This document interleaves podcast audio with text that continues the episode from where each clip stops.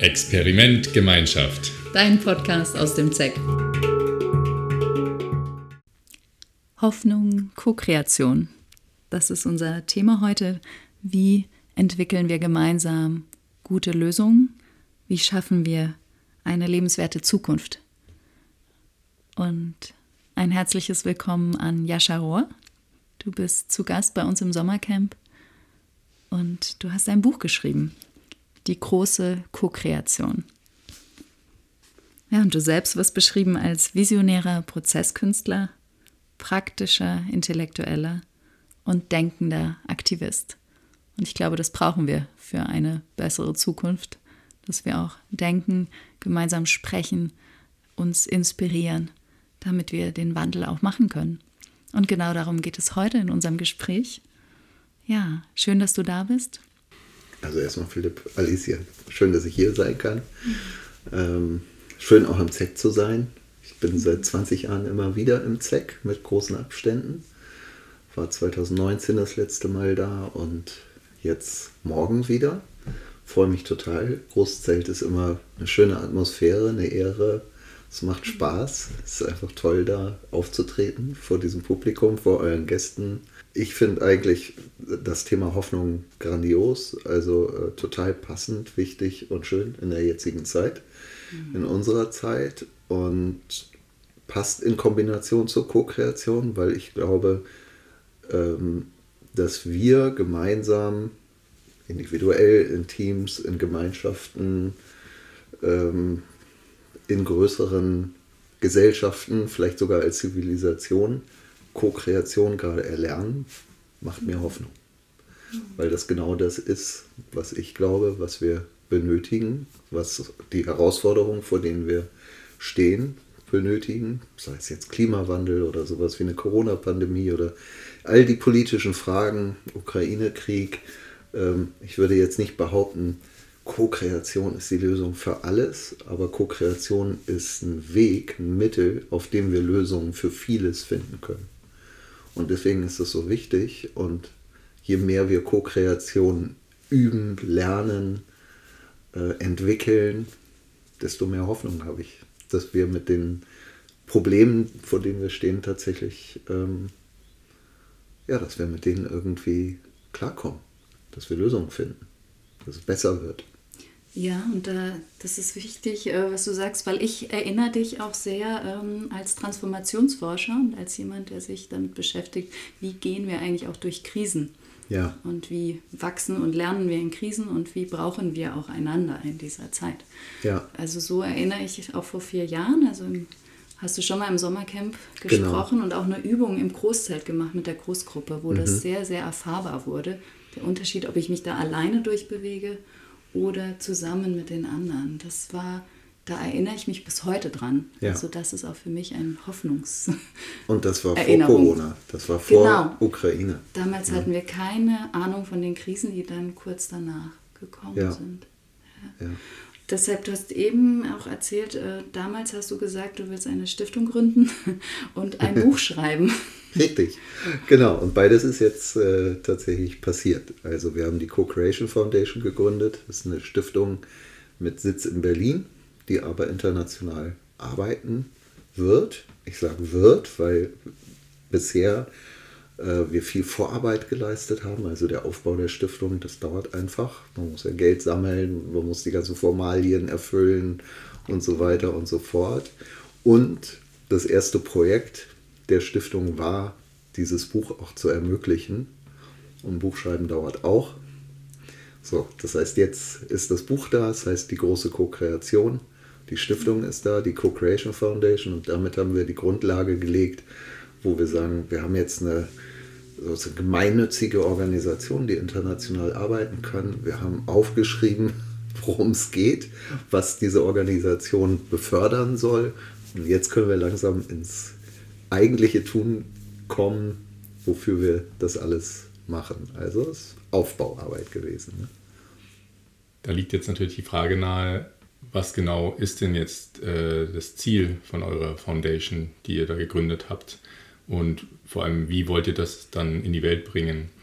Und vorher würde ich gerne nochmal vielleicht für den einen oder anderen Hörer, Hörerin ähm, kurz abstimmen und sicherstellen, ich verstehe Co-Kreation vereinfacht ausgedrückt einfach darunter verstehe ich gemeinsam etwas zu kreieren, richtig? Richtig. Okay. Gemeinsam gestalten. Okay, Ja. gut. Co ist gemeinsam. wir- Kreation ist das Gestalten, das Schöpferische. Genau, und jetzt könnte man sozusagen ein bisschen in die Tiefe gehen, vielleicht eine Schicht tiefer, was ich besonders darunter verstehe oder warum ich nicht Kooperation oder Partizipation, das ist ja das Feld, auch wo ich herkomme, sage, sondern momentan von Co-Kreation spreche. Für mich, gerade in dem Begriff Kreation, ja, steckt Kreativität, steckt Innovation, steckt eben auch ein kreativer Prozess. Also nicht nur Planung, nicht nur Entwicklung, sondern eben auch schöpferisches, kreatives zusammen nach ganz neuen Lösungen finden, die auch eine transformative Qualität haben. Das finde ich total wichtig. Ich finde es auch wichtig, dass wir beginnen anzufangen, dieses Co nicht als nur wir Menschen zu denken. Also viele denken, wenn wir sprechen von gemeinsam, ja klar, wir drei jetzt. Aber wir sind nicht zu dritt. Wir sind in einem Setting, in einem Raum, der das prägt, was wir sprechen. Wir sind in einer natürlichen Umwelt, in einer sozialen Umwelt. Hier sind Menschen mit uns herum. Wir sind auf dem Sommercamp. All das wirkt und hat einen Einfluss auf den Prozess und die Art und Weise, wie wir miteinander interagieren. Und das sind für mich alles Qualitäten, die ich bei Co-Kreation mitdenke. Also auch die Einflüsse sozusagen und Ja. der Kontext, das, die Umwelt, also das eben Genau. auch mit einfließt. Also bis zu dem Punkt, dass ich wirklich davon spreche, das sind alles, ich nenne das immer Partizipateure. Wir Menschen sind Partizipateure, aber der Baum, das Mikrofon, Sofa, auf dem wir sitzen, den Kaffee, den ich trinke, das Sommercamp, ähm, das Wetter, das gerade in Deutschland ist, das spielt alles eine Rolle dabei, was sich hier jetzt gerade entwickelt und gestalten lässt. Ja? Und darauf, das ist auch ein ökologisches Verständnis von Gestaltung und non-duales, nicht mehr sozusagen wir als Objekte gestalten die objektive Welt, sondern das ist ein, wirklich ein gemeinsamer Prozess, ein gemeinsames Feld entsteht, aus dem das Neue sich gestaltet. Nicht ich oder ihr gestaltet oder wir zu dritt, sondern es gestaltet sich aus dem Prozess. Und das ist für mich ein ganz wichtiges Verständnis und deswegen, ich bin ja Philosoph, deswegen versuche ich das auch begrifflich so scharf immer wieder auch in dem Buch auseinander zu dröseln, weil man kann natürlich, also Co-Kreation wird auch gerade so ein Buzzword. Man, kann das überall hören von äh, irgendwelchen Marketingfirmen über Esoterik bis in die Politik, wo alle sagen, ja, wir ko-kreieren und meinen damit, ja, wir haben mal drüber gesprochen oder so. Das meine ich nicht. Für mich ist es eine ganz konkrete Praxis, eine gestaltende Praxis, die in einem Prozess geschieht, dieser Prozess möglichst transformativ ist und wo ein Bewusstsein dafür da ist, was alles Anteil hat daran, dass neue Realitäten, eine bessere Zukunft entstehen kann. Wow, das, jetzt wird es praktisch. Das klingt gut und ich glaube, das ist wertvoll, wenn du das noch äh, weiter ausführst. Also wie genau könnte dieses Gestalten dann aussehen? Ich glaube, letztendlich sind unsere Fragen ja immer wieder, wie Ja. gehen wir ne, mit dem Ja, Zustand der Genau. Umwelt um und äh, wie können wir auch mit diesen Krisen und Herausforderungen umgehen? ich habe ja wie jeder eine eigene Geschichte, so, die ich auch mitbringe, die auch ein Teil von Co-Kreation ist. Ne? Und ähm, wir haben am Anfang darüber gesprochen. Also meine erste Ausbildung, ich bin, ich bin Handwerker, ich bin Musikinstrumentenbauer, ich habe Lauten gebaut. Da habe ich gelernt, handwerklich Dinge zu kreieren. So. Dann war ich äh, in der Permakultur unterwegs, habe Permakulturdesign gelernt. Da habe ich verstanden, aha, man kann Ökosysteme gestalten, sodass sie der, den natürlichen Funktionen der Natur sozusagen entsprechen und uns Lebensräume für uns Menschen, für Gesellschaften geben, die nachhaltig sind. Und dann bin ich zur Partizipation gekommen, weil ich verstanden habe, wenn wir wirklich nachhaltige äh, Gesellschaften entwickeln wollen, dann müssen die Menschen auch mitgestalten. Ja, man kann nicht über sie hinweg gestalten oder das ohne sie machen oder nur Experten gestalten, sondern es muss gemeinsam, partizipativ geschehen. Und so ist mein Weg, hat sich sozusagen immer weiter da, zu der Co-Kreation hinbewegt, an dem Punkt, dass ich sage jetzt, äh, ja, Co-Kreation ist dann eben auch eine Methode, die man lernen kann. Eine Methodik, eine Praxis, die man tatsächlich lernen kann. Ich spreche manchmal auch von einer Kulturtechnik, so wie Feuer, Digitalisierung, Industrialisierung, zu sagen, okay, und jetzt müssen wir eigentlich lernen, wie, wie geht es, dass wir, gerade wenn wir ganz unterschiedliche Perspektiven haben, wenn wir in Konflikten sind, wenn solche Situationen wie jetzt mit Corona, dass es eben nicht so passiert, wie wir es erlebt haben, sondern dass wir zusammenkommen und Lösungen entwickeln, die möglichst Dinge heilen, besser machen, nachhaltiger machen, statt die Gräben tiefer aufzureißen.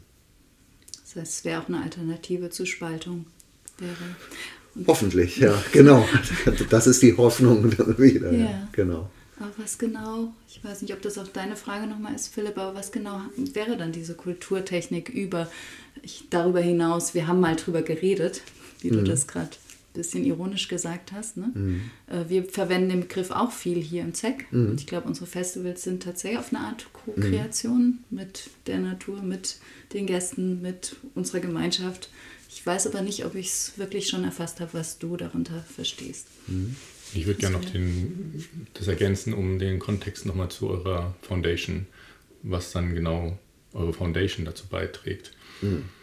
Vielleicht kannst du das beides. Genau. Also was ich gerade ja ganz konkret mache mit dem Institut für partizipatives Gestalten, ist meine Firma, die ich mit der Sonja Hörster zusammen gegründet habe, mittlerweile 15, 16 Leute hat. Da helfen wir Menschen gemeinsam Zukunft zu entwickeln in bestimmten Themenfeldern, sei es Mobilität, Nachhaltigkeit, Klima, Wohnen, Schulentwicklung und so weiter. Wir bringen die Menschen zusammen und sagen nicht nur, was wollt ihr, was wünscht ihr euch oder fragen ab, was sie eh schon wissen, sondern gehen genau in diese Prozesse, wo sich neue Lösungen entwickeln. Und eigentlich komme ich ja aus der Permakultur und aus diesem Nachhaltigkeitsgedanken und irgendwann war für mich dieser Punkt gekommen, wo ich gesagt habe, ich möchte dieses Handwerkszeug, was ich jetzt seit 20 Jahren mit der, dem Institut mache, das möchte ich jetzt anwenden auf die wirklich globalen, großen, drängenden Fragen, den Nachhaltigkeitsfragen. Ich möchte verstehen, also jedes Mal, wenn ich, wenn ich äh, die Klimakonferenzen sehe, dann graust es mir. Die sind schon besser geworden. Aber wir müssen verstehen, die internationalen Klimakonferenzen, diese, äh, die sind gerade sozusagen cutting edge, das absolut Beste, was wir uns vorstellen können, wie wir international zusammenarbeiten, um ein globales planetares Problem zu lösen. Und wenn wir jetzt aber darauf gucken, leisten die das, was sie leisten sollten, müssen wir ganz klar sagen, nein. Sie sind nicht in der Lage, den Klimawandel adäquat, rechtzeitig damit zu arbeiten, zu Lösungen zu entwickeln, dem zu begegnen. Das heißt, es braucht andere Formate, andere Prozesse. Es muss schneller gehen, es muss agiler gehen, es muss innovativer sein, es muss lebendiger sein, wie wir zusammen Lösungen für so ein Problem beispielsweise entwickeln. Und das ist da, wo ich mit der Stiftung einsetzen möchte. Die Co-Creation Foundation ist dazu da, zu gucken, welche konkreten Formate, welche Prozesse, welche Methoden, welche Governance also wie wir miteinander Entscheidungen treffen, wie wir Lösungen entwickeln, müssen wir eigentlich entwickeln, planetar, um solche Probleme, die planetar sind, angehen zu können. Und zwar adäquat, rechtzeitig, ausreichend. Und das meiner Meinung, das, da haben wir noch richtig viel zu lernen. Ja? Und wir wollen mit der Co-Creation Foundation das vorbereiten zumindest oder unseren Teil dazu beitragen. Es wäre ja vermessen zu denken, wir könnten das alleine. Es gibt tausend andere, die in ähnliche Richtungen denken und daran arbeiten, aber wir haben halt den Fokus, dass wir wirklich sagen, okay, was kann Co-Kreation als Handwerk, als Praxis, als Kulturtechnik heißen wenn wir uns um die großen planetaren Fragen kümmern wollen. Als planetare Zivilisation. Ich mache es mal ganz groß, ja, um einfach das wirklich immer auf den Punkt zu bringen, worum es ja letztendlich bei vielen Dingen geht. Ja klar, wir merken das ja auch. Wir sind ein Ökodorf ne, und haben viele unserer lokalen ähm, äh, Themen bearbeitet. Wir haben unser eigenes Wasser, eigenes Abwassersystem, Pflanzenkläranlage und so weiter. Und jetzt aber mit dem Klimawandel ne, sind wir mitten im Globalen. Vorher haben wir uns auch global vernetzt, mhm. innerlich und mit dem Weltgeschehen, aber jetzt wird es ganz konkret. Wir können hier so viel angepflanzt haben, wie wir wollen. Also jetzt wird es spürbar, dass es globale Lösungen braucht. Ja. Da ist es schön, wenn wir es hier nett haben im Ökodorf. Und, und das reicht ja, auch nicht. Ein Beitrag. Ne? Natürlich. Und ich glaube, also wir sehen uns ja auch als Hoffnungsträger oder GeberInnen, ne? Ja. zu zeigen, man kann anders leben, lokal, regional. Trotzdem wäre jetzt euer Ansatz eher ähm, zum Beispiel auf internationaler Ebene zu arbeiten und EntscheidungsträgerInnen zu beraten oder solche eben Konferenzmethoden? So, oder ist euer Ansatz eher in solche Gemeinschaftsprojekte mit Systemwandel? Weder noch und sowohl als auch. Oder einfach mit denen zu arbeiten, die kommen und mit euch co-kreieren wollen? Gibt's da also jetzt bist du genau im Kern der Frage, hm. auf die auch ich keine Antwort habe, aber auf die wir eine Antwort entwickeln müssen. Und weshalb es die Co-Creation Foundation gibt. Weil man könnte jetzt eine Organisation gründen und sagen, wir arbeiten mit UN-Institutionen und den äh, Klimakonferenzen zusammen. Oder man könnte sagen, wir machen ein Grassroots-Netzwerk und arbeiten mit den ganzen kleinen Projekten. Gibt es ja alles. Hm. Die Frage ist, wie kommt das alles zusammen? Brauchst vielleicht was ganz Neues, was wir noch gar nicht sehen, was Emergentes, was noch gar nicht da ist, was wir vielleicht noch nicht mal denken können und verstehen. Und die wirklich spannende Frage ist ja, wie entwickeln wir etwas, von dem wir noch nicht wissen, was es ist? Ja? Und da sind wir im Kern von ko-kreativen Prozessen, weil das, darum geht es immer. Wir sind in einem Paradigma, in einer Weltsicht, wir haben unsere Glaubenssätze, wie die Dinge funktionieren. Wir wissen aber, sie funktionieren nicht mehr. Und wir wissen auch, wir müssen irgendeine Transformation hinkriegen in ein neues Paradigma, in eine neue Weltsicht, in neue Haltung, neue Praxis. Aber wir wissen nicht, was die ist wenn wir ganz ehrlich zueinander sind. Und was können wir jetzt tun? Wie muss ein Prozess aussehen, der uns dahin bringen kann, ohne dass wir das Ziel bestimmen können? Also nur qualitativ, wir brauchen irgendeine Form, wie wir zusammenarbeiten können, damit wir die globalen Probleme lösen. Das ist das Ziel. Aber wie das aussieht, hm. so weiß keiner wirklich, hm. kann keiner ernsthaft beantworten. Und ich behaupte aber, so vermessen bin ich, wir haben durch die Arbeit, die wir die letzten 20 Jahre gemacht haben, eine Idee davon, wie der Prozess aussehen kann, damit wir zu diesen Antworten kommen. Okay, kannst du ja? dazu was sagen? Weil äh, ich erinnere das gerade gut aus dem letzten Sommercamp vor vier Jahren. Das ist auch dieses ähm, wenn wir in einer Krise sind oder mitten in einer Transformation, das ist wie so eine Spirale oder so ein Strudel. Und wenn wir mittendrin sind, wissen wir nicht, wo der Ausgang Richtig. ist und wie das aussehen wird und wie die Lösung ist. Ja. Wir müssen eigentlich uns ein Stück reingeben oder hingeben in diesen Prozess, weil wir können das Ziel noch gar nicht kennen. Also so habe ich es ein bisschen in Erinnerung. Ja. Ähm, genau. Und jetzt sagst du, habt ihr mehr Erfahrung, was passiert in diesem Prozess und was braucht es da? Hast du noch eine andere Frage, Philipp? Ja, ich würde es vielleicht noch ein bisschen konkreter machen, versuchen konkreter mhm. zu machen. Ich habe äh, acht Jahre in der Automobilindustrie gearbeitet mhm. und die, die erste Frage wäre aus meiner Sicht, kannst du dir, also ist eure Foundation zum Beispiel auch, würde sie auch mit der Automobilindustrie als, als Kunde, Kundin, als du hast ja vorhin gesagt, es gibt Menschen, die euch dann, die ihr da be, beratet, berät und ähm, also wäre sowas zum Beispiel ein potenzieller Kunde und an dem Beispiel ähm, Automobilindustrie, vielleicht ist es dir möglich, mal so ein paar Beispiele zu, konkretere Beispiele zu nehmen, geben, wie sowas dann aussehen würde, so eine Zusammenarbeit? Ähm. Mhm. Also ja, wir würden mit denen zusammenarbeiten unter einer Voraussetzung, dass sie die Intention haben, den Wandel hinzukriegen.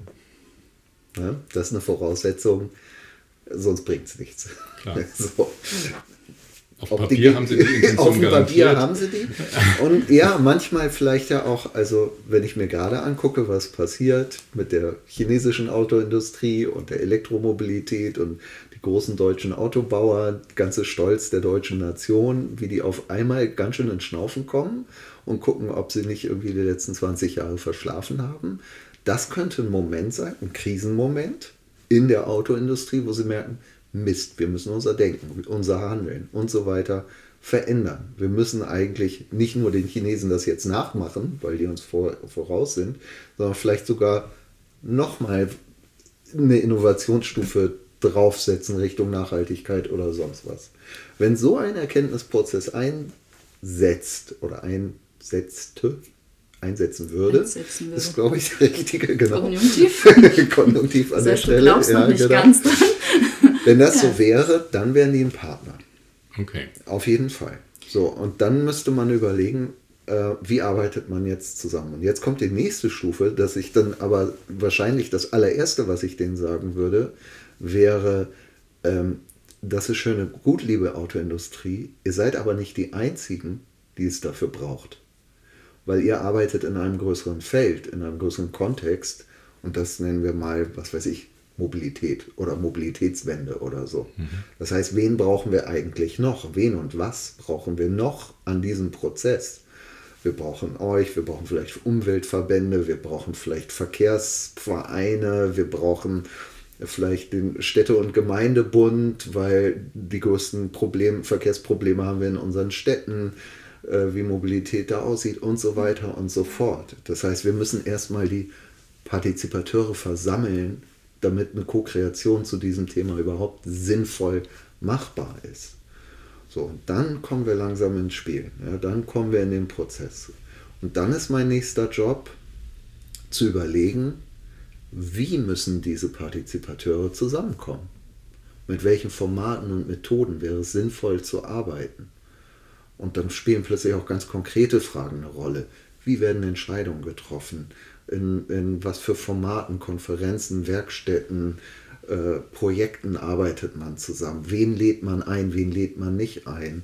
Wer finanziert das Ganze? Ja, und so weiter und so fort. Das ist so mein Handwerk, was ich unter der Woche im Büro mache.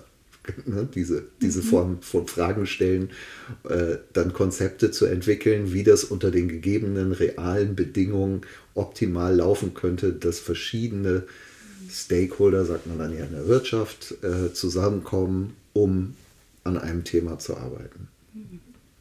Und das heißt, du schlägst auch konkrete Methoden dann durchaus vor oder innovative Methoden. Kannst du da noch ein bisschen konkreter werden? Ja. Das ist, da gibt es ja keine, keine Pauschalmethode mhm. jetzt sicher, sondern dann schaust du je nach. Genau, auch Anlass. hier ist wieder so, ähm, gibt es zwei Dinge. Es gibt Werkzeuge. Also ich nenne, Methoden sind ja Werkzeuge. Ja. Schreibe ich auch im Buch, gibt es ein ganzes Kapitel, das heißt Werkzeuge. Ja? Und wir haben keinen Mangel an Werkzeugen. Allein wenn ihr bei euch ins ZEC guckt oder in andere Gemeinschaften oder Permakultur oder was auch immer, äh, sei es Prozessarbeit, Open Space, Art of Hosting, Theory U, äh, Soziokratie, äh, Soziokratie Design gegriffen. Thinking und, und, und. Wir haben keinen Mangel an Werkzeugen. Wir haben unendlich viele Werkzeuge, die sind alle gut, die haben alle Power, die sind alle wirkmächtig, mit denen kann man arbeiten. Auf einer Ebene darüber ist jetzt wieder meine Frage oder unsere Frage, die wir uns stellen, welche Werkzeuge werden denn gerade angemessen? Und haben wir wirklich das spezifische Werkzeug, das ich ganz konkret brauche? Als Lautenbauer, als Musikinstrumentenmacher musste ich mir einige Werkzeuge selber bauen, die es nicht zu kaufen gibt. Weil die so speziell sind für die Laute, zum Bauen einer Laute, dass ich erstmal in die Werkstatt musste, um mir das Werkzeug zu bauen, um die Arbeit machen zu können, die ich eigentlich machen wollte. Und so ist es auch in unserer Arbeit. Ja, wir können Bürgerräte machen, wir können Design Thinking machen und so weiter. Das ist alles da, machen wir auch. Und in vielen Fällen ist es ist unsere Arbeit einfach nur auszuwählen, welches Werkzeug wir aus unserem Werkzeugkoffer nehmen und anwenden und vielleicht ein bisschen variieren, damit es wirklich gut passt. Und dann gibt es aber auch Dinge, die sind so neu, so anders, wo wir sagen müssen, keins unserer Werkzeuge ist wirklich, funktioniert wirklich sinnvoll jetzt an dieser Stelle. Wir müssen uns hinsetzen und ganz eigenes neues Werkzeug entwickeln. Zum Beispiel machen wir das gerade in Berlin. Da begleitet unser Institut die Digitalisierung. Das ist ein Projekt gemeinsam Digital Berlin von der Verwaltung, Senatsbehörden, Ähm, die unterstützen wir, beraten wir und wir begleiten die Prozesse. Und da mussten wir sozusagen ganz eigene Formate entwickeln und auch eine Abfolge von Formaten, wie wir mit den ganzen Beteiligten daran arbeiten, um dieses Digitalthema in den Griff zu kriegen. Das war eine Eigenentwicklung, ein eigenes Werkzeug. Jetzt haben wir über Werkzeuge geredet und Methoden und die Leute an einen Tisch bringen. Aber wie sieht es denn jetzt aus oder inwiefern ist das Thema Kultur und innere Haltung von den Menschen eigentlich auch Teil deiner, eurer Arbeit, ja. ähm, der Co-Kreation? Ja, Weil ohne die geht es natürlich nicht, aber könnt, könnt ihr oder habt ihr auch Ansätze, um die mit zu beeinflussen, zu verändern? Ja, ihr stellt echt harte Fragen. Aber das sind, natürlich sind das die taffen Fragen. Genau. Ja, das ist ein, das ist tatsächlich ein Henne-Ei-Problem ähm, in, in unserer Arbeit. Also ja, Kultur, Haltung ist extrem wichtig. Genauso wie Strukturen. Wir arbeiten ja viel mit Verwaltung zusammen. Und haben wir es mit Kulturen und Strukturen zu tun, die maximal toxisch sein können. Nicht müssen. Es gibt auch tolle Verwaltungen und super Mitarbeiter in Verwaltungen. Ich bin sehr, sehr dankbar über die Arbeit, die in Verwaltung gemacht wird. Das sage ich nicht nur, weil es meine Kundinnen sind, sondern weil ich wirklich höchsten Respekt davor habe, was da passiert. Und ich weiß auch, wie die Menschen dort selber leiden, ob dieser Kultur und Struktur, in der sie arbeiten müssen. Ja. So, und wie kriegt man jetzt aber eine neue Kultur und neue Strukturen rein, wenn man eigentlich in der alten ist? Und dann sind wir wieder am Transformationsthema.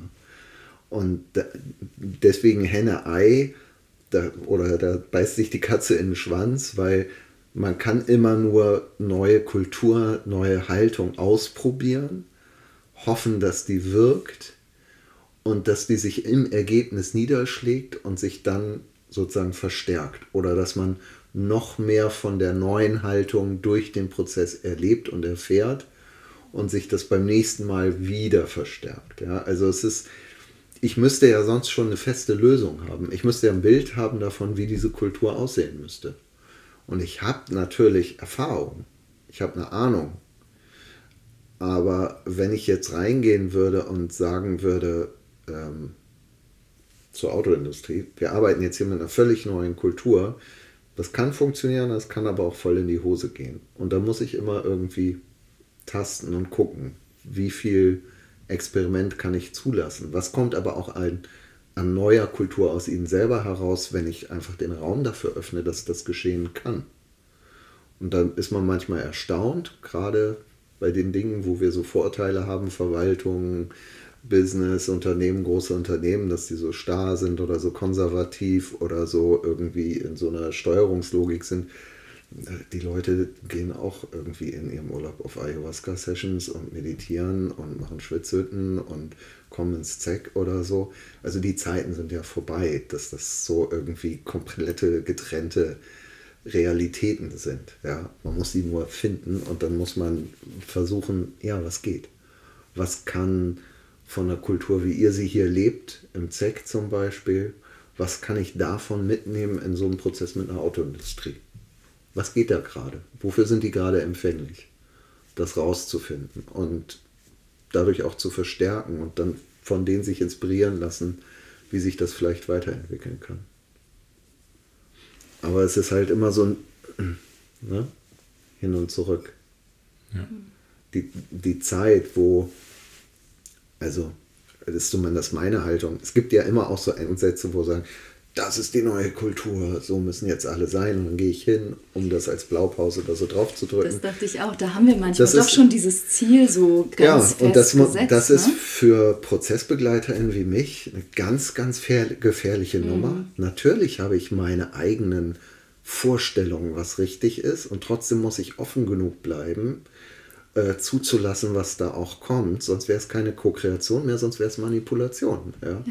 Äh, selbst wenn ich das im besten Sinn und mit dem besten Gewissen und um eine bessere Welt zu machen, dahin gehe, wäre es Manipulation und ich würde am Ende nur genau das reproduzieren, was alle anderen manipulativen Menschen auch machen, nämlich ihr eigenes Verständnis anderen aufzudrücken.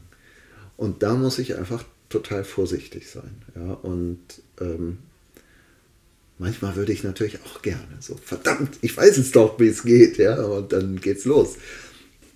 Ich glaube, das ist was, was uns viel beschäftigt. Ne? Einerseits genau. brauchen wir diese Neugierde und Offenheit und eben nicht diese Zielorientierung die ganze Zeit, um überhaupt was Neues zu kreieren. Und andererseits brauchen wir eine Ausrichtung, sonst können wir den Wandel ja auch nicht machen, wenn wir nur offen und rezeptiv sind. Also ja, das richtig. ist, glaube ich, eine spannende Stelle und deshalb frage ich das dann nochmal, so wie... Ne? Ja, es, braucht beides, aber wie verbinden wir das und wie machen wir das zum Beispiel konkret hier? Da die Hoffnung zu behalten, das ist ja auch ein Energieträger oder ein, eine Ausrichtung. Ja. ja. Und also trotzdem also, mit dieser Offenheit in die Prozesse zu gehen. Ich glaube, ähm, weil du jetzt nochmal das Thema Hoffnung aufbringst, für mich gibt es immer, ich habe ja dieses Feldprozessmodell, das beschreibe ich auch im Buch. Das ist so ein Modell, wie ich verschiedene Qualitäten in, in Prozessen verstehe. Und da gibt es immer zwei Hoffnungsmomente. Der eine ist ein trügerischer Hoffnungsmoment und der andere ist tatsächlich fast ein sozusagen messianischer Hoffnungsmoment. Der eine ist, wenn etwas zerbricht und zerfällt, kollabiert. Da haben viele Menschen die Hoffnung, dass es doch noch so lange so bleiben würde, wie es bisher war. Und das sind trügerische Hoffnungen, die früher oder später immer enttäuscht wird, weil wenn etwas, was lange stabil war, anfängt zu kollabieren, kollabiert es. Ja, also ähm, zum Beispiel bestimmte Haltung. Was weiß ich denn? Neoliberalismus, hoffentlich kollabiert er irgendwann mal oder so. Ähm, bestimmte Dinge die gesellschaftlich da sind. So. Und dann gibt es die Hoffnung. Darf ich nochmal nachfragen? Du meinst, also wenn es schon am Kollabieren ist, dann haben Menschen trotzdem Hoffnung, dass es noch bleibt? Ja. Das habe ich noch nicht. Mhm. Ja. Ja, also äh, dieses ein Teil der Gesellschaft. Schon? Ein Teil der Gesellschaft und hält quasi jetzt dran auf, fest oder so. Genau, dieses dran mhm. festhalten so. Ach, das ist jetzt nur so ein kleiner Knick, das wird schon wieder besser. Oder yeah. ähm, keine Ahnung. Ja. ja? 1920er Jahre oder Anfang 1930er Jahre. So, ähm, oder auch jetzt. Ich fahre jetzt einfach mein SUV und weiter und das wird schon alles nicht so schlimm werden. Das der Klimawandel alles nur an der Sonne oder sowas. So. Oder ja, solche mhm. Geschichten. Oder jetzt regnet es ja wieder, ist gar ja. keine Dürre. Ja. Okay. Also man, man wundert sich ja manchmal, wie lange Menschen Dinge aushalten oder in Zuständen verweilen, weil sie denken, es wird irgendwann wieder so werden, wie es mal war. Mhm. Jetzt verstehe ich dich mehr. Ja. Mhm. Okay. Die messianische Hoffnung? Naja, die ist, wenn du realisiert hast, dass das halt kaputt ist. Und dass was Neues kommen muss, dass das aber nur kommen kann, wenn du durch die Transformation gehst. Und wenn es kaputt ist. Und wenn es kaputt ist. Ja, ja manchmal, also das ist mal so eine was ist dann tatsächlich kaputt. Ne? Es zerbricht nie alles auf einmal. Es zerbrechen immer einzelne Aspekte.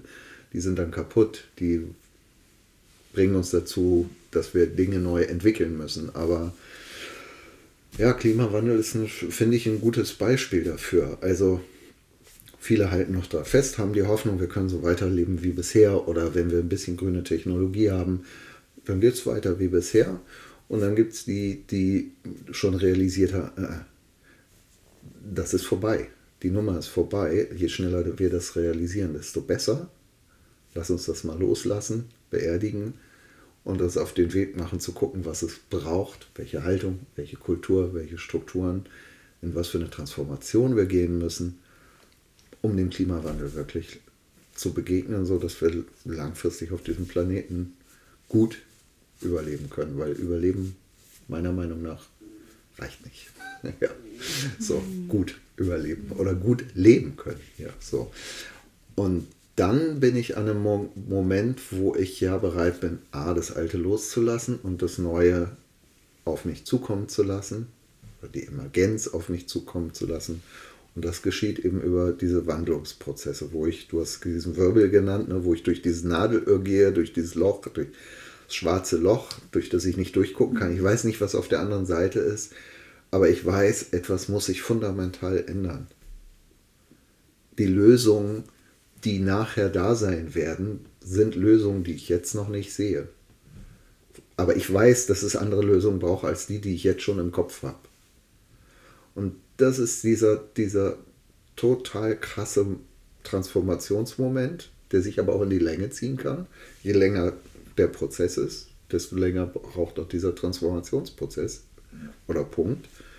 Und da sind wir gerade drin als mhm. Gesellschaft. Also das hast du ja gerade angesprochen. Zumindest in Bezug jetzt auf Klimawandel habe ich ziemlich ausführlich im Buch auseinandergedröselt. Das ist ein Prozess, der beginnt ja mit der Industrialisierung. Diese ganze Exponentialentwicklung von Konsum und Verbrauch und CO2-Ausstoß und äh, hat 1950, 45, 50 eigentlich so richtig dann losgelegt. Und jetzt sind wir 70 Jahre weiter. Und sozusagen, wenn man das weiter projiziert, das habe ich, glaube ich, vor zweieinhalb Jahren auch oder drei Jahren auch äh, dargestellt, dann kommen wir ja irgendwann auf einer Welt mit 10 bis 12 Milliarden Menschen an, mhm. für die wir letztendlich diese, das gute Leben in einer gesunden, auf einer gesunden Erde irgendwie realisieren sollten. Stimmt, das hattest du irgendwie so als Aufgabe und Anliegen formuliert, genau. wenn wir diese 12 Milliarden sozusagen. So, das sind nochmal 70 Jahre. Ne? Das ist also, unsere Aufgabe und wie machen wir das? Genau. also 140 Jahre. Und wie lang ist jetzt der Transformationsmoment? 20 Jahre, 30 Jahre von den so. Und in dieser Phase sind wir meiner sind Meinung nach immer noch drin. Genau, wir sind immer noch drin, weil sonst würdet ihr andere Fragen stellen. Ja. Ne? Das ist immer der, der, die Nagelprobe, um zu erkennen, ob wir in der Transformation, also in so einer krisenhaften Transformation sind oder nicht, an den Fragen, die wir uns stellen. Nämlich, verdammte Axt, wie geht das? Ich habe keine Ahnung. Wir wissen nur gar nicht, wo es hingeht und wir wissen auch nicht, wie wir es machen sollen. Das ist die volle Krise. So fühlt sich Krise an. Ich weiß nicht, wie es geht. Ich weiß nicht, wo es hingeht. Mist. Und man kann nichts machen. Weil alle Werkzeuge, die ich in meiner Tasche habe, sind Werkzeuge, die ich aus der alten Haltung, aus der alten Kultur, aus den alten Strukturen mitbringe. Ich weiß, eigentlich bräuchte ich neue, aber ich habe die auch noch nicht. Also mir sind irgendwie das ist die Krise und da sind wir. Und dann stellt man Fragen wie, ja, was machen wir denn jetzt und wie geht's?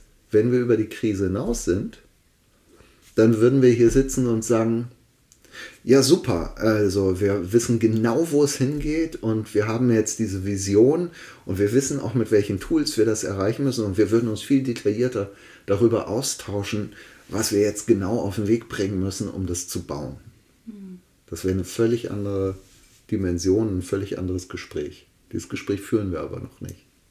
Und wir würden uns erinnern, boah, damals haben wir das ja, echt nicht gewusst genau, und gerungen und das waren krasse Zeiten. Ich habe genau ja. dieses Bild habe ich, hab ich im Buch äh, sozusagen, was würden eigentlich im Jahr 2100, mhm. wenn die zurückgucken auf unsere Phase, so, mein Gott, haben die sich damals Gedanken gemacht. Die hatten ja keinen Plan, wohin es geht. Ja, so diese Übung oder dieses Denkmodell machen wir ganz oft und sogar die genau. Performance-Gruppe. Ich weiß nicht, ob du es schon mal erlebt hast. Die Performance-Gruppe macht das öfter, dass sie dazu eine Performance macht. Ne? Ja. Das ist immer wieder lustig. Ich erinnere mich gerade wirklich an vor vier Jahren, da hast du, also einfach dieses Wissen, wir sind mitten in der Krise, ich muss es nicht wissen ähm, und das ist in Ordnung. Das hat mich damals sehr entlastet. Und ich weiß, dass mir das unheimlich Hoffnung gegeben hat. Und ja. das hat, ich habe das so auf so einem Zettel gehabt in meinem Geldbeutel. Und wirklich die letzten Jahre, wo ich es manchmal wirklich dann, wenn ich es eng fand oder anstrengend, ne, Homeschooling, was nicht alles war, hier eine Herausforderung, habe ich immer mal wieder diesen Zettel angeschaut und gedacht, ja, wir sind da noch mittendrin. Ne? Wir sind mhm. noch nicht irgendwie oben wieder raus aus diesem Strudel. Genau. Aber du kennst sicherlich auch Situationen, wo du in deinem Leben schon mal auf diesem Strudel rausgekommen bist. Absolut. Ne? Und das ist auch wichtig, sich auch an diese Qualität, also das auch zu spüren. Wie fühlt sich das denn eigentlich an? Genau. Was weiß ich, ich habe eine, wir sind hier wieder im Zelt, Beziehung, ich habe eine Beziehungskrise. Steckt da mittendrin. Kennen wir alle. Wir wissen auch alle, wie es sich nachher anfühlt da bleibt ein Schmerz vielleicht oder so, aber irgendwann, nach jeder Beziehungskrise oder auch nach jedem Umzug in eine andere Kultur oder so, irgendwann kommt dieser Punkt, wo ich merke, boah, ich bin durch und jetzt sehe ich plötzlich die ganzen neuen Optionen. Wow, krass, was ich plötzlich, ich wusste gar nicht, dass ich auch so leben könnte, dass ich auch diese Identität haben könnte, dass ich Teil dieser Community sein könnte, dass ich so eine sexuelle Orientierung haben könnte. Oh, krass, wie geil. So, das, wenn dieser Moment kommt, das ist das Gefühl nach der Krise. Und das genau. ist das Gefühl, was ich aus allen Prozessen, in denen ich arbeite, kenne, was ich als ko-kreative Phase dann bezeichne, weil wir dann wirklich wirklich ins Gestalten kommen. Bis dahin bereiten wir es vor und dann geht es in die große Transformation, jetzt global gesehen. Und das ist die Hoffnung, die ich habe. Nach der großen Transformation, in der wir jetzt noch mittendrin stecken, kommt die große Co-Kreation, weil wenn wir einmal die Entscheidungen getroffen haben, wenn wir einmal gesagt haben, wir lassen diese alte Kultur hinter uns, wir gehen in die neue und das Kollektiv, nicht nur im ZEC, sondern global gesehen, äh, in der Mehrheit dieser Switch stattgefunden hat. Und ich glaube, der kündigt sich übrigens an. Meine Technik, die ich auch in der Permakultur gelernt habe, nennt sich Muster erkennen, Muster lesen. Ne? Das ist das, was ich tue in Prozessen. Ich versuche die Muster zu verstehen. Und aus den vielen kleinen Prozessen, die ich gemacht habe, kenne ich Muster, wie sich das Neue ankündigt, wodurch sich das ankündigt. Das ist oft so ein ganz vages Flackern, das schon ganz zu Anfang des Prozesses meistens schon da ist und dass sich das nur nach und nach verstärkt, verstärkt, verstärkt, verstärkt und irgendwann wie so ein Eisberg durch die Oberfläche bricht und sichtbar wird und für alle plötzlich erkennbar wird, obwohl es schon ganz lange eigentlich irgendwo da war, angelegt war, im Unterbewussten, im Kollektiven irgendwie geschwommen ist. Ja? So, so erlebe ich das in kleinen Workshops, in größeren ein-, zweijährigen Prozessen, die wir machen, dass, dass das die Dynamik ist, wie sowas entsteht, wie das Neue sichtbar wird, sich sichtbar zeigt, sich manifestiert, konkretisiert, materialisiert. Und wenn wir jetzt wieder dieses Beispiel 140 Jahre nehmen, ähm, davon habe ich jetzt selber 47 gelebt. Ja, ähm, das ist nicht viel. Das heißt, das ist ja auch ein Problem, das wir haben. Wir sehen immer nur einen Ausschnitt dieses Prozesses, der über mehrere Generationen geht. Aber dann sehe ich was Ähnliches, was passiert. Ich sehe das Flackern. Und das hat vor 25 Jahren habe ich das gesehen. Das war aber noch sehr, sehr schwach. In Permakulturprojekten, in Projekten wie dem ZEC, aber auch in, im, im gesellschaftlichen Mainstream. Ja, einfach neue Haltungen, neue Methoden, neue Kultur, die sich im Kleinen, dann kommt plötzlich GFK dazu und dann kommt hier was und da so und das sind so wie in Nischen, ja, das, da, da wächst irgendwas in Nischen, so. Und das ist mittlerweile zu einem großen Teil, gerade in den letzten zehn Jahren, schon ganz schön in den Mainstream gerückt. Es ist auf jeden Fall sozusagen aus dem Knick raus wo man das Gefühl hat, das ist nicht mehr so, man muss es mit der Lupe suchen, sondern es ist auf jeden Fall sichtbar. Ich höre jede, jeden dritten Monat irgendwie im Radio oder in, in den Medien kriege ich was von Permakultur zu hören und dass das unsere Probleme vielleicht lösen könnte.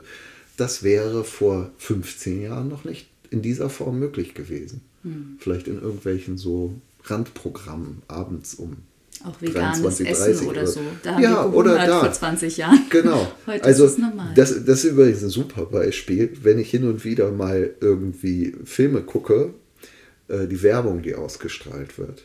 Gerade bei solchen Familienprogrammen. Das ist ja Wahnsinn. Seit Fridays for Future zum Beispiel wird so äh, zugeschnitten auf junge Frauen und Mädchen veganes Essen. Werbung ausgestrahlt. Ohne Ende. Früher hätte, hätte es da die Beefy gegeben oder so. Das sind so nur kleine Momente, die sind für sich genommen alle trivial, aber in Summe entsteht da was draus. Und ich bin überzeugt, nicht nur Krisen bewegen, äh, entwickeln sich exponentiell, sondern auch sozusagen äh, gute Bewegungen, ja, Lösungen, Lösungen äh, entwickeln sich auch exponentiell. Fängt an, fängt an. Und wie bei jeder exponentiellen Kurve, irgendwann kommt es aus dem Knick und dann geht es steil hoch. Das sind positive Kipppunkte. Und ich glaube, da bewegen wir uns auf einige zu. Und man kann Autoindustrie jetzt von Individualverkehr halten, was man will. Da sind wir noch lange weg. Aber allein diese Entwicklung zu Elektromobilität, auch das kann man kritisieren. Aber dass da ein, ein Wandel stattgefunden hat von Verbrenner zu, wir müssen irgendwie nachhaltig, das ist schon mal ein erster Punkt. Irgendwann kommt vielleicht auch noch der, wird der Individualverkehr selbst dann in Frage gestellt. Aber das ist schon mal ein erster Punkt. Ja? Okay. Welche Rolle spielt denn Gemeinschaft für dich in diesen Prozessen oder für Menschen in Transformationsbewegung? Also zum einen gibt es einen ganz anderen Halt und Sicherheit, glaube ich, für viele, sich in diese Prozesse hineinzubegeben. Denn wir müssen uns ja in die Prozesse hineinbegeben. Und das ohne einen sozialen Rückhalt zu machen, ist einfach total tough und, und kaum, ja, wahrscheinlich in der Intensität, wie ich es auch bei euch hier erlebe, ähm, für viele gar nicht möglich, die nicht in Gemeinschaft sind. Diese Erfahrung zu machen, Prozesserleben zu machen und auch zu wissen, ich kann mich hier fallen lassen in meinen Prozess, ich werde aufgefangen, ich werde unterstützt, es gibt hier Support. Dann sind Gemeinschaften für mich, so habe ich sie zumindest immer erlebt, die Gemeinschaften, die ich kenne, immer auch diese Nischen, in denen das Neue sich entwickelt. Es gibt auch andere Nischen, aber Gemeinschaften sind Nischen für soziale Innovation. Und äh, die gehen auch mal vollkommen in die Hose. Mhm. Das ist äh, Teil von jedem Innovationsprozess. Ja, Innovationen können auch scheitern. Äh, aber das ist ja gerade das Tolle, dass es diese Orte gibt, wo das ausprobiert wird und das, was gelingt, kann sich dann, kann dann übernommen werden. Ja, ähm, okay. Ich sehe allerdings auch eine kleine Gefahr bei Gemeinschaften und die liegt eben darin, dass dieses dann rausgehen dann eben nicht passiert. Also dass es dann in der Gemeinschaft bleibt und man am Ende so einen kleinen, ja, fast eskapistischen eine Blase. Blase Wir nennen sich, das immer genau, Blase. Eine, eine Blase, Blase sich ja. baut. Mhm. So, aber ich glaube, die meisten Gemeinschaften, die ich kenne, sind sich dieser Gefahr bewusst und gehen damit auch klar um. Also mhm. du hast ja jetzt auch sofort gesagt, Blase, ja, gibt es sogar einen Begriff für. Was ich total spannend fände, sozusagen auch in der Evolution oder Entwicklung von Gemeinschaften selbst ist, wenn man jetzt diese These von mir nimmt, dass da die große Co-Kreation kommt, du hast es ja selber eben gefragt, ist für mich jetzt der nächste Schritt wäre, okay, also ihr experimentiert, ihr habt euren Safe Space, da passiert viel Prozessarbeit, ihr geht auch schon nach außen mit Angeboten und so weiter. Aber wie kann sich jetzt sozusagen noch eine Skalierung entstehen? Denn die muss entstehen. Also dieses, dieses, dieses exponentielle Wachstum, rei es reicht nicht, wenn die jetzigen Gemeinschaften gute Arbeit machen, weil viele, was weiß ich, irgendwelche Slums oder Hochhaussiedlungen in Städten wachsen schneller als Gemeinschaften. So, das heißt, eigentlich, irgendwann muss es ja kippen. Ne? Also wenn euer Lebensmodell, ich sage jetzt mhm. euer, wenn das Lebensmodell Gemeinschaft ähm, am Ende wirklich ein Beitrag für die planetare große Co-Kreation sein soll, mhm. Dann müsstet ihr, klingt jetzt total äh, äh, äh, sozusagen funktional gedacht, aber dann müsstet ihr schneller skalieren als die toxischen Dinge, die da draußen passieren. Und das ist natürlich nochmal eine ganz andere Herausforderung und Nummer, der man sich da stellen muss. Das heißt, es müssten einfach viel mehr Gemeinschaften entstehen. Viel mehr Gemeinschaften, besser vernetzt oder vielleicht auch Gemeinschaftselemente, die sich in sozusagen dem Mainstream viel stärker als Kultur, als kultureller Code verankern. Wahrscheinlich eher sowas, sowas Virales, ja, also wo, wo sich Kultur viral in die Gemeinschaft, äh, in die Gesellschaft bringt, damit die gesamte Gesellschaft eine Gemeinschaft wird. Sowas würde mhm. ich jetzt sagen, ist es wahrscheinlich eher als sozusagen euer Modell jetzt äh, äh, zu kopieren. Mhm. Noch, mhm. noch ein paar hunderttausend Mal, ja. Okay, cool, danke. Das ist doch mal ein Bild. Das, was ich gerade gesagt habe, passiert ja schon. Also, dass Dinge, die ihr hier entwickelt oder die Gemeinschaften entwickeln, auch im Mainstream ankommen. Also zum Beispiel, ich weiß nicht, wie deine Erfahrung ist, aber ich kenne viele Business-Kontexte, wo, ja, was weiß ich, und wenn es nur ein Einchecken ist oder emotionale Runden oder sonst was gemacht werden, auch das war vor 15 Jahren noch nicht so. Ne? Und ich bin sicher, dass diese Experimentierräume hier genau dazu beitragen. Leute kommen hierher, nehmen vielleicht nur einen Bruchteil mit, aber der geht dann viral. Und ähm, das ist super spannend. Ja. Es gibt viele schöne Beispiele kommt mir der Film Die Stille Revolution ja. von Christian Gründling. Richtig. Am Beispiel ein, so ein Achtsamkeits, äh, also einer der Achtsamkeit quasi bei SAP, glaube ich, dann mhm. ähm, ja. eingebracht hat und da mittlerweile das ganze Unternehmen mit zum Beispiel genau. hat.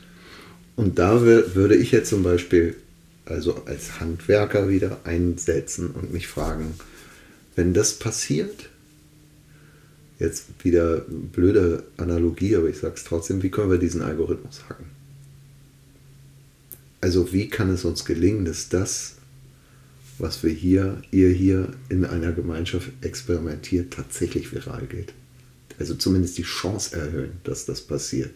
Weil im Moment passiert es zufällig oder sozusagen zufällig vielleicht auch nicht, aber es passiert irgendwie. Es gestaltet niemand, dass das passiert. Und ich glaube, mhm. da könnte man viel mehr machen, dass solche Effekte tatsächlich passieren. Mhm. Und das müssen mhm. wir auch machen, weil wir, wir haben ja schon auch einfach ein bisschen Zeitdruck. Ja, ne? so. absolut. Es ist wirklich dran, äh, was zu verändern. Und deshalb, das ist auch ein Grund, warum wir diesen Podcast machen, weil wir haben so viel Wissen hier am Platz versammelt und auch im Netzwerk und mhm. Menschen, die uns besuchen, wie du. Ja. Und ähm, wir haben uns einfach vorgenommen, das endlich mehr zu teilen mhm. und in die Welt zu senden. Ja. Ne? Und Sehr deshalb gut. vielen Dank, dass du jetzt dazu beigetragen hast, diese Inspiration. Ja, wir machen das auch gemeinsam. Danke dir dafür. Danke euch. Ähm, War schön. Ja, ja danke Tolle Philipp. Frage. Ich merke wieder, wie wertvoll das ist, dass wir auch aus unterschiedlichen Hintergründen kommen. Ähm, ja. so mit deiner Erfahrung aus dem Business, das ist wirklich nochmal, da begegnen sich die Welten nämlich viel mehr, mhm. als wenn wir nur in unserer Blase bleiben. ja. ja. Danke. Also Danke. ich nehme mit, einen positiven Virus in die Welt zu setzen. Und ähm, ja, vielen Dank. Danke euch. Danke, Jascha. Wenn dich aus dieser Episode etwas bewegt hat, schick uns gerne deine Bewertung oder ein Feedback. Und wenn es dir gefallen hat, abonniere uns einfach oder besuche uns auf www.zeg.de.